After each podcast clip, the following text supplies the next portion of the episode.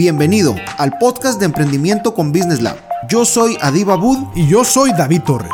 Y venimos a hablarte sobre esos temas que te han hecho romperte la cabeza en esta aventura que llamamos persiguiendo nuestros sueños.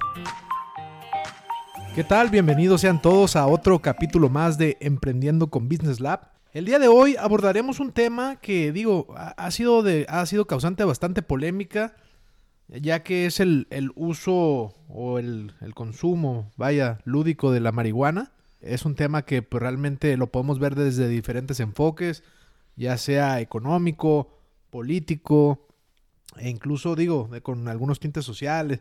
Digo, hay, hay, bastantes formas de cómo, cómo abordarlo. En esta ocasión eh, trataremos de dar un punto de vista jurídico y además un, un punto de vista, pues vaya, económico, ¿no? Para toda la comunidad emprendedora, Lick, ¿cómo estás? Muy buenas tardes. ¿Qué tal, Lick? Buenas tardes. Buenas tardes a todos. Ya estamos en los últimos episodios de, este año. Y pues creo que no podemos dejar fuera eh, este tema. es un tema que ya tiene algunos años en la mesa, eh, sobre todo en la agenda política de México. Y por una u otra razón, en realidad no se había concretado eh, en su totalidad la, la, regulación, ¿no? la reglamentación en este tema. Eh, sin embargo, por, por temas de, amparo y por temas de una presión eh, por parte de la Suprema Corte, eh, ya les habían dado una fecha límite a, la Cámara de Diputados para, para expedir el, reglamento respectivo. Creo que, creo que es bien importante situarnos en, las condiciones actuales en, este tema, ¿no? Eh, hay que recordar que años atrás eh, hubo una reforma importante para ah, la Ley General de Salud, en donde se permitía eh, la posesión de 5 gramos. Si, bien es cierto, 5 gramos, pues es una cantidad pequeña, pero es un área gris, ¿no? porque nada más estaba permitida la posesión, pero digo, definitivamente la venta, la distribución, el transporte, pues no. Entonces, eh, pues era, era tema de, mucha controversia. Eh, así que bueno, eh, con respecto a la Ley General de Salud, esto es lo que, lo que estipula, los 5 gramos. La presente iniciativa pretende aumentar la posesión hasta 28 gramos. Y no, y, no, nada más la posesión, sino ah, la iniciativa abarca áreas tanto recreativa como la parte medicinal, ah, como la parte inclusive la, wellness, eh, la, industrial. Eh, son, son, son áreas importantes que, que, la, iniciativa contempla, inclusive la investigación, ¿no?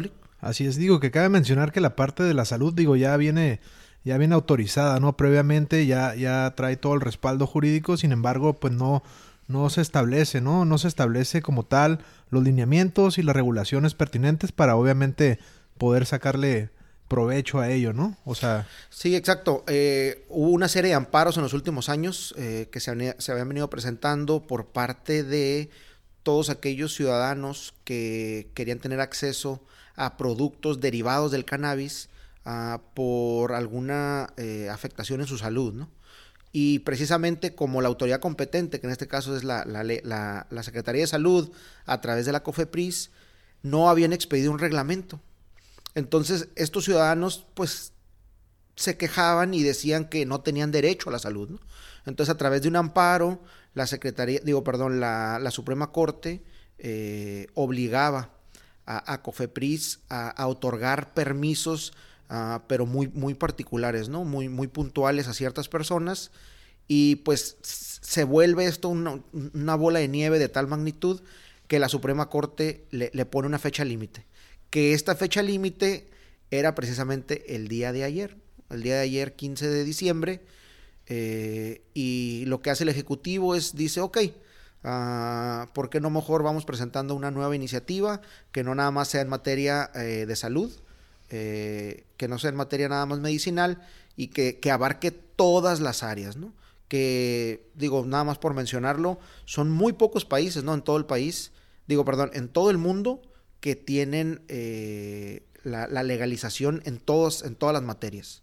Ahorita digo, creo que, que con, con el fortalecimiento de lo que es el TMEC, eh, pues creo que esto nos pudiera llegar a, a posicionar como un país líder en, esta industria, ¿no? Digo, o sea, los creo que los grandes, los grandes tabacaleros, los grandes eh, farmacéuticos ya se están preparando con todo porque saben lo que se avecina y obviamente eh, pues el poder, el potencial tan grande que tenemos de tener aquí a un lado a, Estados Unidos, ¿no? Eh, por ahí, este, creo, estaba leyendo en, la mañana precisamente que esta industria precisamente trae un crecimiento del 376% durante los próximos años, ¿no? Entonces, pues digo, es una industria que sin lugar a dudas eh, trae tendencia de crecimiento y que va a dejar una derrama bastante importante eh, en todos los sentidos, ¿no? Proveedores, transportistas, este, y pues consumidores al menudeo y, a lo mejor los famosos cafés, a lo mejor que, que, existen en Holanda, tal vez, no sé, digo, no sé qué se puede avecinar con todo esto, pero definitivamente económicamente hablando, creo que es una va, a dejar una derrama bastante importante, ¿no? Sí, fíjate que datos eh, que, arrojan organizaciones no gubernamentales dicen que el, el, tamaño del mercado del cannabis en el mundo es de 70 mil millones de dólares. Y para México podría representar un, ingreso de 2 mil millones de dólares en todas sus modalidades, ¿no? Este, y, creo que lo importante, y ahorita que mencionaste Estados Unidos, Creo que lo importante, sobre todo en este movimiento que, ha habido desde los últimos años, es aprender de tanto los aciertos como los errores que, se han presentado en, los países que ya se subieron a este tren, ¿no? Que ya entraron en este proceso de legalización, ya sea parcial o total. Eh, por ejemplo, en el caso de Estados Unidos, eh, pues es una legalización parcial porque Estados Unidos pues le da la facultad a los estados para regular en la materia. En cambio hay otros ejemplos, por ejemplo el caso de Uruguay, que fue el primer país en todo el mundo en ah, legalizarla de forma total. O sea, me refiero total en todo el país y aparte en todas las materias. Sí, correcto. Y digo, y creo que, que, que, hay que hay que tener bien claro los dos puntos de vista, ¿no? Uno es el punto económico, que digo, sin lugar a dudas creo que puede ser muy importante. El otro punto es el tema de salud, que digo, eh, no sé si estamos preparados realmente para eso, ¿no? O sea, porque pues digo, vienen muchísimas cuestiones y, aquí creo que, que, aquí la clave va a estar en, pues precisamente eh, las iniciativas, las leyes que, que emanen para precisamente regular, regular pues esta actividad, ¿no? De cualquier, de cualquier índole. Sí, creo que nosotros estando aquí en frontera, eh, sobre todo con California, ¿no? Que, que es un estado muy liberal en ese sentido Ah, creo que se presta a veces para mucha, tanto mucha desinformación como mucha comparación. Eh, digo, simplemente porque nos divide un muro, ¿no? Y, el flujo tanto de norte a sur como de sur a norte, pues es, una dinámica diaria aquí en, nuestra frontera. Y a veces la gente, tanto que viene de Estados Unidos para acá, pues se le hace increíble, ¿no? Que, que la gente se siga matando por, por una hierba y que no puedas entrar a, una tienda que ellos le llaman sus, famosos dispensarios, ¿no? En donde puedes comprar, pues digo, ya cantidades que, que pareciera que son como para distribución, pero finalmente para ellos es, consumo personal. Y, creo que es, importante dejar esto bien claro. Hoy por hoy en, México todavía no es legal ni la compra, ni la venta, ni la distribución, mucho menos el transporte, ni la aportación de más de 5 gramos. La gente a veces dice, no, sí, es que ya tienen dos, tres meses eh, con, la, con la noticia en, la televisión, en las redes sociales. Si ustedes eh, tenían pensado recibir a Santa Claus con, con su porro, con su gallito bien, bien, bien forjado, eh, lo vamos a tener que que posponer para el mes de febrero. Este... Digo, y a ver cómo nos va, ¿no? Pero... Exacto. Este, todavía ni siquiera eh, sabemos si en, si en el mes de febrero va a quedar definido, porque eh, también es importante aclarar que es un proceso, ¿no? Es un proceso político, es un proceso legislativo, lo propone el Ejecutivo, que en este caso es el presidente de la República, se lo propone el Senado, el Senado ya elaboró el dictamen y se lo envía a la Cámara de Diputados. Eh, sin embargo, eh, por ahí eh, dijeron que era cuestión de, de, errores, ¿no? Cuestiones de que no se habían puesto de acuerdo en algunos datos. por eso es que la Cámara de Diputados desafortunadamente no lo puede aprobar en, en la sesión ordinaria que, que, terminó el día de ayer del 2020 y le pide una, un, una, una, prórroga, ¿no? Le pide un, un, plazo extra a la, a la Suprema Corte y por esa razón es que el tema se discutirá eh, a partir de febrero. Ahora, si la Cámara de Diputados encuentra eh, ciertas inconsistencias o le quiere hacer algunos cambios a la iniciativa, al dictamen que, elaboró el, Senado, pues nuevamente se regresará el Senado para hacerle los cambios eh, requeridos y finalmente se devuelve a la Cámara de Diputados para que una vez que ya estén todos los puntos acordados, se, eh, se, le manda al Ejecutivo para su aprobación y finalmente la publicación en el diario oficial de la Federación. Sí, así es. Y digo, creo que también algo, pues digo, bien interesante y que no debemos de perder de vista, sin lugar a dudas, es pues los ingresos, ¿no? Que se estiman que van a recibir por materia de, digo, de IEPS, de, de, impuestos, ¿no? En, en general. Eh, se estima que a la hacienda pública le puede generar alrededor de 18 mil millones de pesos anuales, ¿no? Entonces, pues bueno, eso sin lugar a dudas creo que es algo bastante significativo eh, para pues, las arcas de la federación y para seguir desarrollando, pues ahora sí que infraestructura, carreteras, salud pública, no sé. Sí, este, hay algunos analistas políticos que incluso el tema le, le lo han llamado el, salvavidas post-COVID, ¿no? De la economía mexicana. Eh, pues la verdad que es difícil saberlo, eh, si en realidad va a ser el salvavidas, pero definitivamente digo, es, un ingreso eh, pues muy considerable para, para la hacienda pública. Y lo que también es una realidad es que México históricamente es más productor que consumidor. Entonces, aunque está dentro de la economía informal, eh, México ya tiene la infraestructura, ¿no? Tiene la infraestructura y la experiencia para, eh, en dado caso, que, se, apruebe tal cual se, se, presentó la iniciativa, eh, pues digo, en tiempo de, a lo mejor algunos cuantos meses, se puede echar a andar esta industria, a diferencia de Estados Unidos, que, como tú comentabas al principio, con relación al aspecto social, Estados Unidos es mucho más consumidor que productor. Entonces el impacto en, la sociedad es completamente diferente. Para nosotros, eh, hoy por hoy, el impacto es en, la cuestión económica, es decir, en, los ingresos, pero como no tenemos tanto consumo, pues digo, en realidad el, tema de salud eh, no, no, no es tan, tan, tan prioritario como en Estados Unidos. En Estados Unidos es al revés. Le llevas un producto que en su momento era ilegal, te, provoca un problema social, te provoca un problema de salud y además salen divisas de tu país, porque el productor no, no es interno. Entonces Estados Unidos se vio obligado a decir, oye, ¿sabes qué? Espérame, déjale de comprar a los cárteles de otros países y mejor pues empezamos a producir de forma interna y que se quede el dinero en el país. Entonces, eh, creo que ahí es en donde entra uno de los grandes desafíos para, para México, para la famosa ah, regulación, el reglamento que tiene que expedir eh, la Secretaría de Salud, y es qué va a suceder ¿no? con estos productores internos. O sea, en realidad le vamos a dar preferencia, le vamos a dar, eh, no sé, a lo mejor hasta créditos a los, a los, a los, a la gente que, se dedica a la agricultura y que ahora en lugar de, cultivar lechugas y espinacas, pues a lo mejor ahora van a querer tener plantillos de marihuana, pero no tienen la experiencia. ¿Y qué va a suceder? Lo que siempre ha sucedido. Vienen los extranjeros. Sí, claro. Y digo, creo que, que digo, no sé, bueno, yo desde viendo desde el punto de vista, a lo mejor emprendedor tal vez, este, el proyecto de ley como tal habla de cuatro tipos de autorizaciones eh, que deben de obtenerse para participar en el mercado, ¿no?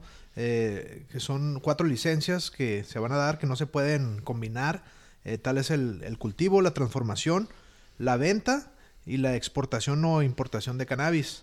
Eh, estos, estas, licencias son independientes, se tienen que tramitar a título personal y no se pueden, no se pueden combinar. Pues si tú te dedicas a cultivar, no puedes vender y si tú te dedicas a exportar, eh, no puedes hacer el proceso de la transformación. ¿no? Entonces, digo algo así más o menos para que a, todos aquellos que estén interesados tal vez en, en, en, en entrarle al, al mundo de las ventas del cannabis o o algo por el estilo, pues que digo, primero que nada, pues hay que prepararse, hay que ver de qué manera se quiere abordar dicho proyecto, obviamente, pues hacer obviamente todos sus, sus estudios, todos sus permisos para estar cumpliendo eh, conforme la regla, ¿no? Y obviamente todavía no, hasta, hasta febrero creo que ya, ya, ya podemos hablar de, del siguiente paso. Creo que es una, una excelente medida porque de esta manera eh, previenes el, famoso monopolio, ¿no?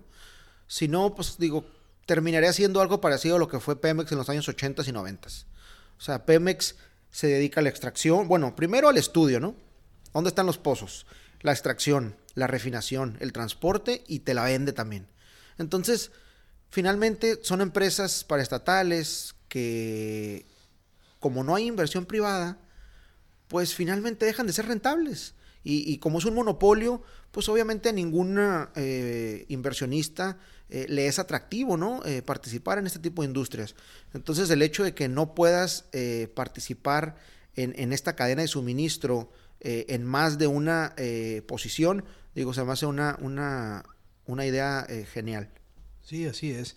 Y pues bueno, también no debemos descartar pues que el texto pues puede ser modificado antes de su votación y pues obviamente que, digo, de a título personal, creo que esto sin lugar a dudas pues eh, va a disminuir precisamente el riesgo de corrupción en la estructura administrativa este y obviamente esto pues en vez de, de que nada más esté cayendo el dinero en, de, de, una manera pues no visible pues ahora ahora sí no que este dinero pues de alguna manera retribuya precisamente a, a todos no Sí, creo que los, legisladores eh, deben de tomar en cuenta eh, el, tema de que esta industria que, que permea toda la sociedad mexicana, ¿no?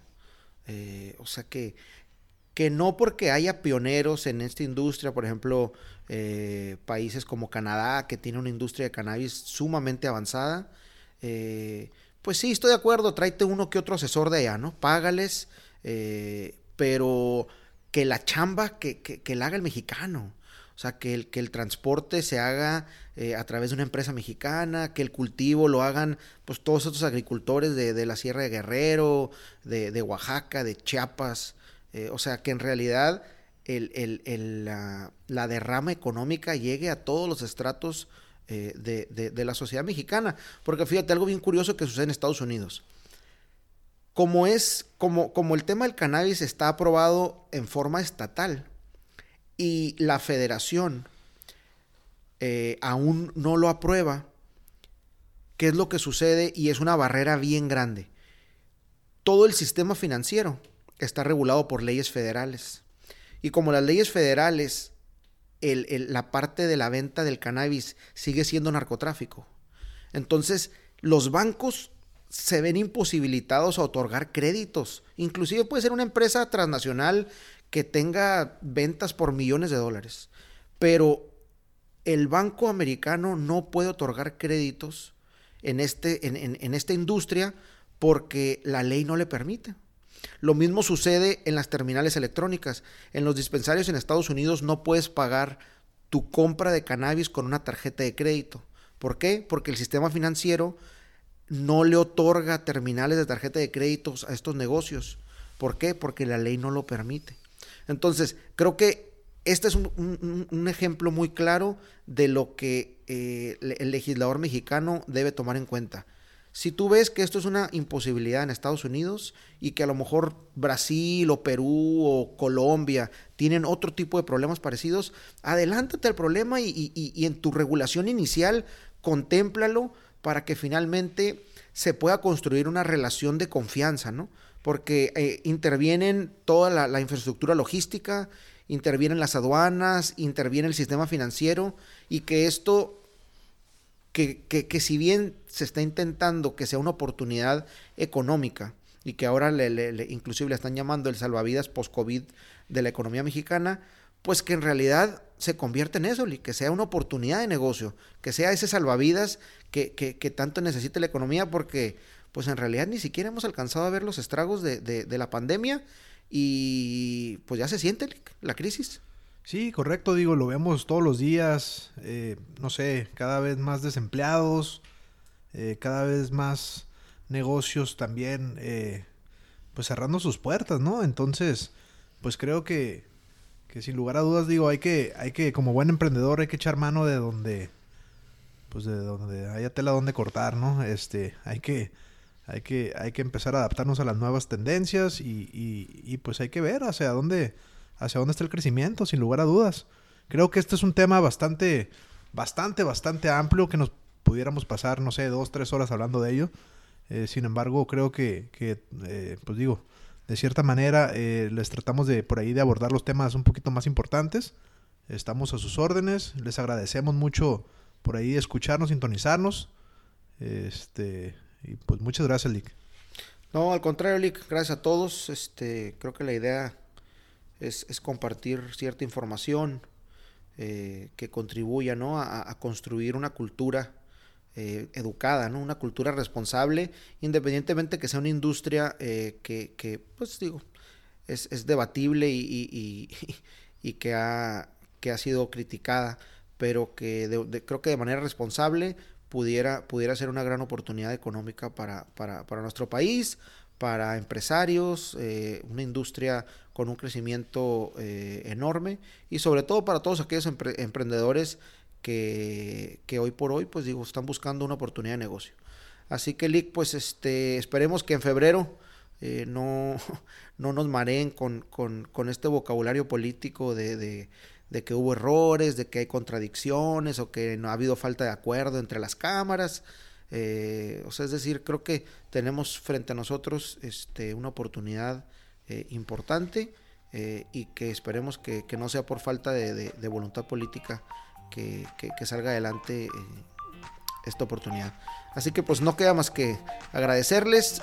nos quedan un par de episodios este año. Este, así que eh, esperamos que nos dé la oportunidad de escucharnos nuevamente y nos vemos en el episodio de la próxima semana. Gracias.